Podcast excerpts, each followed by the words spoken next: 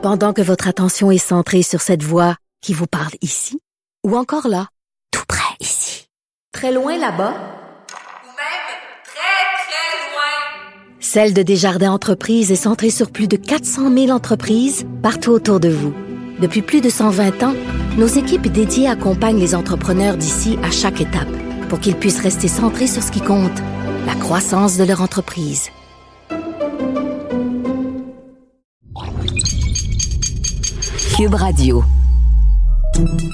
Salut, c'est Charles Tran avec l'équipe dans 5 minutes. On s'intéresse aux sciences, à l'histoire et à l'actualité.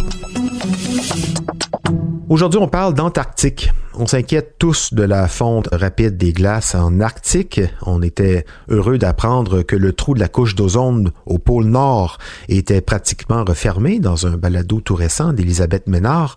Mais de l'autre côté de la planète, au pôle Sud, c'est une autre histoire qui se joue.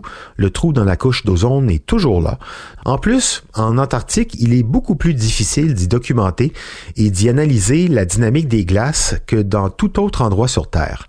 Mais une équipe américaine est parvenue à développer un modèle qui pourrait peut-être permettre de mieux comprendre ce qui se passe en Antarctique. Leur recherche vient d'être publiée dans la revue Nature. Voici Véronique Morin.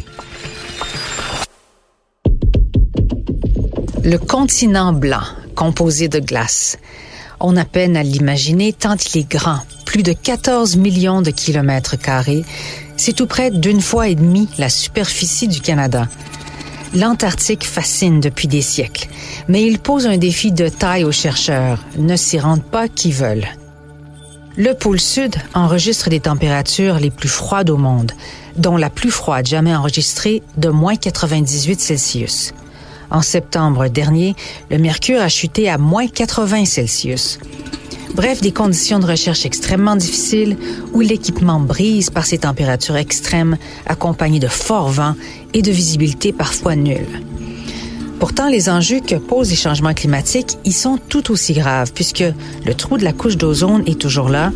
L'un de ses plus gros glaciers, le Thwaites, menace d'éclater en morceaux et en se faisant faire élever le niveau des mers de plusieurs mètres et que l'on sait que le pôle sud participe à la régulation des températures de la planète entière. Mais tout cela, on le sait grâce à des études qui offrent une vision fragmentée du continent de glace.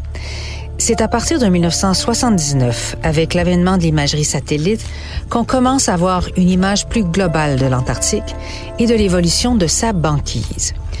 Une nouvelle étude menée par des chercheurs de l'Université de l'Ohio réussit un important travail de reconstitution qui brosse un tableau en continu d'évolution de la banquise depuis 1905. L'étude de Ryan Fogg, qui a été publiée dans Nature Climate Change, est la première à détailler l'étendue de la glace de mer entourant l'ensemble du continent au cours des quatre saisons et au cours du siècle dernier.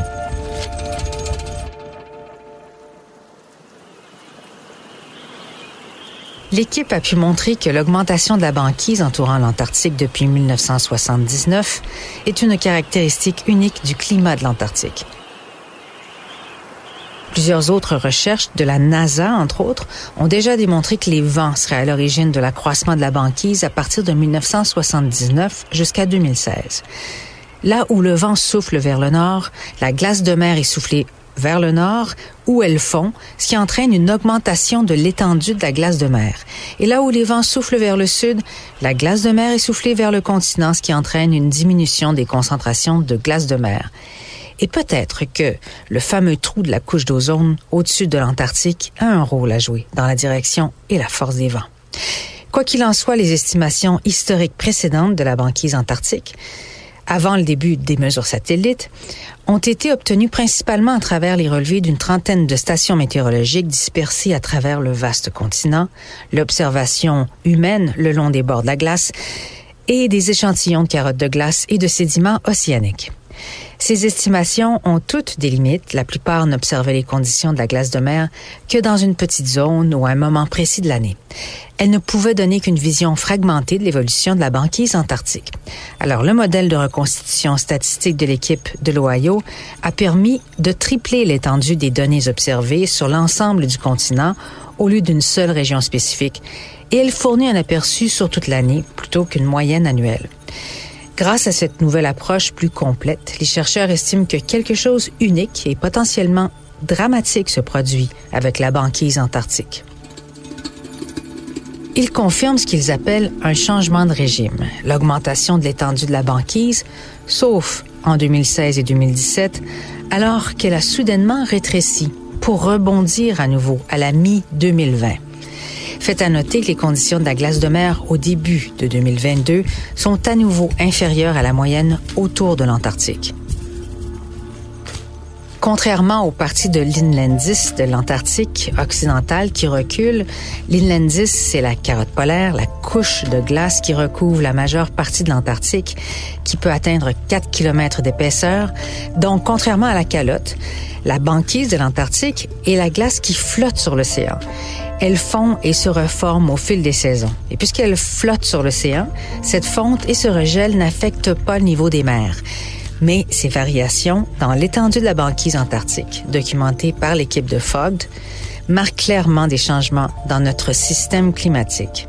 Des changements inédits, au moins sur les 150 dernières années. Et même s'ils n'expliquent pas, pour l'instant, le retrait soudain de la banquise observé en 2016, ils estiment qu'il est le signe que quelque chose d'assez dramatique est en train de se passer. Ouais, et donc ces nouvelles reconstitutions de l'étendue de la banquise antarctique euh, continuent de montrer qu'il y a des changements en cours dans notre système climatique, des changements qui se jouent depuis euh, près de 150 ans. Les causes de ces changements restent encore à déterminer avec mais au moins, on a peut-être là une image plus claire et des données plus complètes qui sont d'ailleurs mises à disposition de toute la communauté des chercheurs qui se spécialisent dans l'Antarctique. Il y en a environ 4000 dans le monde. Merci Véronique Morin. C'était en cinq minutes.